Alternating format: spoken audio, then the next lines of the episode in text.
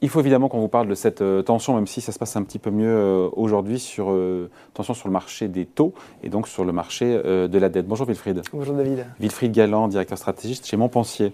cette tension sur les, sur les dettes souveraines, on la voit un peu partout, notamment évidemment en Europe et aux États-Unis.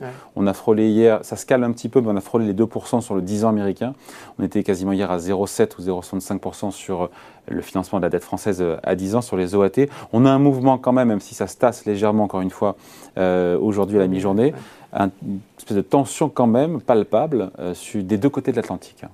Oui, on a une tension. Euh, ce, qui est, assez intéressant, c'est que la tension, elle n'a pas non plus la même vitesse aux États-Unis d'un côté et en Europe de l'autre. On a cette tension-là, hein, comme vous l'avez mentionné, presque 2% aux États-Unis. On a beaucoup monté en Europe, en particulier sur les dettes périphériques, hein, la dette italienne, la dette espagnole, et donc aussi un peu la dette, la dette française. Ça s'est fait beaucoup plus rapidement euh, en Europe ces derniers jours. Hein. On a, on a une, une, pression très très forte à partir du moment où le discours de la Banque centrale a changé de façon assez spectaculaire à la dernière réunion de, de, politique monétaire. Jusqu'en décembre, on était sur un chemin très balisé en Europe. Mm. Pas, de hausse de taux en Exactement, 2022, pas de et là, c'est plus exclu. Voilà, et là, et, là d'un seul coup, on a l'impression que le, le, quoi qu'il en coûte, enfin le, le, whatever it takes de Mario Draghi est passé de euh, euh, je ferai tout ce qu'il faut pour sauver la zone euro, ah, je ferai tout ce qu'il faut pour ramener euh, de force l'inflation en dessous de 2%. C'est ce revirement hawkish, comme on dit, de la BCE qui explique encore une fois cette, cette poussée sur les taux, notamment de dette souveraine périphérique, mais pas seulement. Oui, alors on avait effectivement dès avant cette, ce, tournant, on avait un mouvement sur les taux parce qu'on avait un peu plus d'inflation en Europe, hein, c'est très clair. Alors, l'inflation, on en a déjà parlé sur ce plateau, euh, ne faisait que compenser une période, en particulier en Europe, extraordinairement mm. faible d'inflation, voire de déflation. Donc, ce n'était pas fondamentalement inquiétant. C'est vrai que le chiffre de janvier a été surprenant. Et là, la, réserve, la réserve fédérale avait déjà initié le mouvement avec un, mouvement de, de, de, oral, en tout cas très très fort, sur je vais peut-être même abaisser maintenant mon bilan, hein, ce qui mm. avait un petit peu surpris tout le monde. Et la BCE a enclenché en disant oui, euh, l'inflation me surprend et donc je suis prêt, moi aussi, pourquoi pas, dès euh, cette année, à augmenter mes taux. Et donc les marchés de taux se sont empressés d'intégrer dans leurs projections une les, hausse de taux dès cette année. Donc les investisseurs, quelque part, prennent acte de la volonté manifeste, en tout cas oralement, des banques centrales de, de lutter, de juguler cette inflation et d'enrayer. Hein. Oui, tout à fait. Alors euh, il faut effectivement être prudent, vous l'avez mentionné à, juste titre.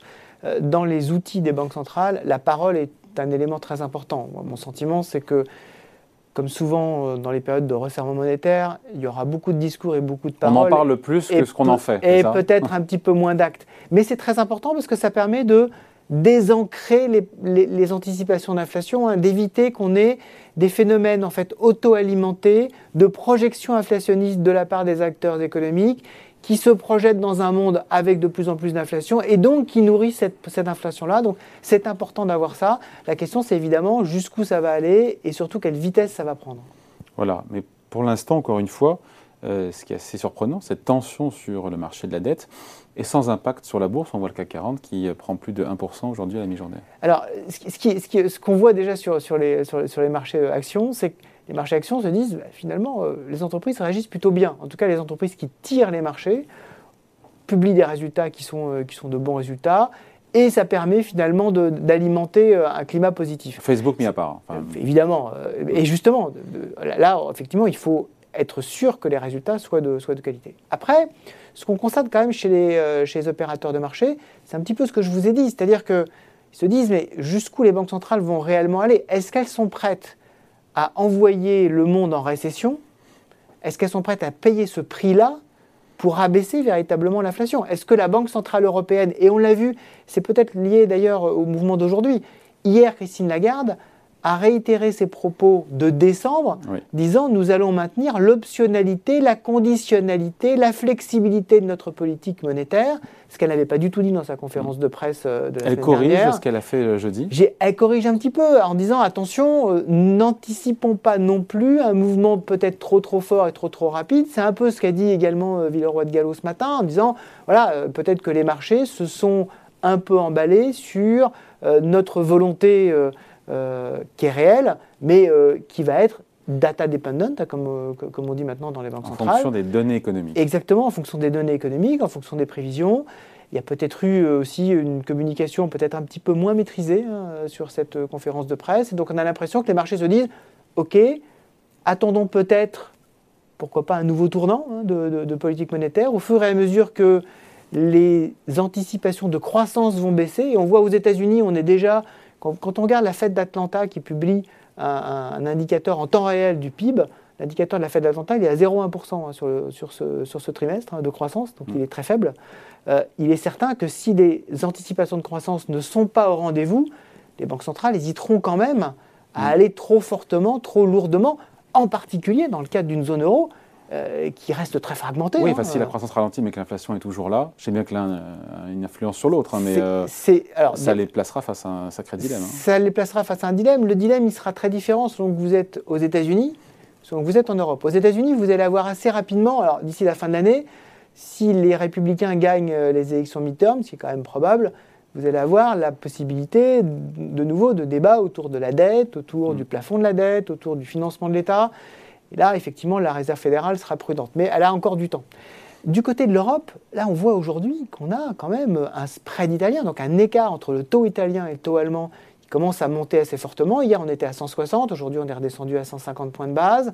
Euh, on sait que. On a connu pire dans l'histoire. On sait que quand on atteint entre 250 et 300 points de base, euh, on commence à être, euh, on commence à être très, très vigilant. On n'en est pas là. Ça, va, ça peut aller quand même relativement vite. Aujourd'hui, ce, ce, que regardent aussi les opérateurs, c'est que le taux moyen de financement de l'État italien, aujourd'hui, c'est 2,1% de, de, de, tout ce qu'il a émis. Le taux de la dette italienne, elle est à 1,8 malgré la remontée. Donc on reste encore avec des taux finalement relativement favorables. Si ça venait à basculer, on aurait de nouveau la question auprès de la Banque Centrale Européenne, mais est-ce que votre priorité, c'est de préserver l'intégrité de la zone euro, ou est-ce que votre priorité, c'est de respecter la lettre des traités? Le dilemme n'est pas facile, mais à un moment... Et donc l'inflation. Et, donc l'inflation. Le dilemme n'est pas facile, mais à un moment, l'écart entre les dettes et le risque de fragmentation prend toujours le pas. Sur l'interprétation à la lettre des traités. Et c'est ça aussi que les marchés se disent attention, n'anticipons pas trop de resserrement, ça va se faire dans le temps. Je l'espère en tout cas. Ouais. Et si jamais, encore une fois, euh, si d'aventure, cette tension sur les taux souverains en Europe, aux États-Unis, devait se poursuivre, on est sur un niveau charnière. Deux aux États-Unis, c'est un niveau qui est important, il est symbolique. c'est un niveau important, absolument. Et à partir de quel moment euh, ça va commencer à gêner les marchés actions? L'idée des marchés actions, c'est de, regarder deux choses. À la fois la vitesse avec laquelle ces mmh. changements s'opèrent, et d'autre part, il y a un ensemble euh, d'éléments qu'on appelle les conditions financières, hein, qui sont un, ensemble de paramètres liés justement au financement de l'économie. Ça peut être au volume de crédit, ça peut être les taux de change, ça peut être les taux euh, à court terme, à moyen terme, les anticipations de taux. tout ceci font des agrégats qu'on appelle les conditions financières. Est-ce qu'elles se resserrent rapidement ou est-ce qu'elles restent très favorables? Aujourd'hui, ce qu'on voit aux États-Unis, c'est qu'elles sont encore très favorables, mais qu'elles sont en train de se resserrer. En Europe, on est encore sur des conditions extrêmement favorables parce que la Banque Centrale Européenne, en fait, n'a pas arrêté ses, achats de, titres sur le marché. Pour l'instant, ce n'est pas le cas. Donc, les marchés regardent ça de façon très attentive. Si jamais on voyait une détérioration de ces conditions financières, alors je pense que les réactions boursières seraient, euh, seraient fortes. Elles le sont déjà quand on regarde l'intérieur. C'est-à-dire quand on regarde à l'intérieur des marchés, on a quand même des rotations sectorielles, on a à l'intérieur même des secteurs des, valeurs qui sont euh, totalement délaissées, des valeurs qui à l'inverse sont favorisées. Euh, pour, les, pour les gérants, j'ai une petite pensée pour les gérants aujourd'hui. Pour les gérants depuis le début de l'année, c'est extrêmement compliqué de se positionner dans ces marchés-là parce que ça bouge effectivement dans tous les sens, même si vous avez raison, du point de vue des agrégats, des agrégats moyens, finalement ça reste relativement mesuré. Et pour finir là-dessus, Wilfried, cette période des taux négatifs, est peut-être en train de se refermer. Au niveau mondial, quand on regardait ce fameux chiffre de la dette, euh, l'ensemble des dettes à rendement négatif, on était au pire de la crise à quasiment 20 000, 18 000 milliards de dollars de dettes dans le monde à taux négatif. On est aujourd'hui à 5 000. Voilà. Donc on est en train peut-être de sortir définitivement, pour un moment, de cette période qui a duré une bonne dizaine d'années. Oui, quasiment une dizaine d'années, on va dire. Enfin, en tout cas, 7-8 ans euh, en Europe, et puis euh, après, ça s'est effectivement, effectivement répandu la question qui va se poser, c'est une bonne nouvelle d'avoir de ne plus avoir de taux négatif. C'est une bonne nouvelle. La question qui se pose, ça redonne du prix au temps. la, question, la question qui va se poser très vite, c'est aujourd'hui on a 360% de dette sur PIB au niveau mondial. On a augmenté énormément ce qu'on appelle l'effet de levier parce qu'on a refusé la récession. On a refusé euh, la, récession liée à la pandémie au prix d'un endettement très très fort. Il va falloir vivre avec cet endettement. Ça a un prix. Ça a un prix sur le sur le coût du temps, ça a un prix sur le coût, sur le coût du risque. Ce qui fait que les banques centrales ne pourront pas aller trop loin en matière de hausse de taux. Ce qui fait qu'à un moment, ou en tout cas, que le, prix à payer sera de plus en plus important. Vous pouvez toujours le faire. Si, votre objectif à toute force est de faire baisser très très vite l'inflation, vous pouvez le faire en pressurant énormément la demande. Est-ce que c'est réellement ce qu'on veut, à la fois d'un point de vue économique et d'un point de vue social En cette période-là, le prix à payer serait quand même très très important. Moi, je dis attention, je pense que les banques centrales en sont conscientes. Il y a un discours très fort, peut-être justement, à mon avis, pour éviter d'agir trop trop fortement après.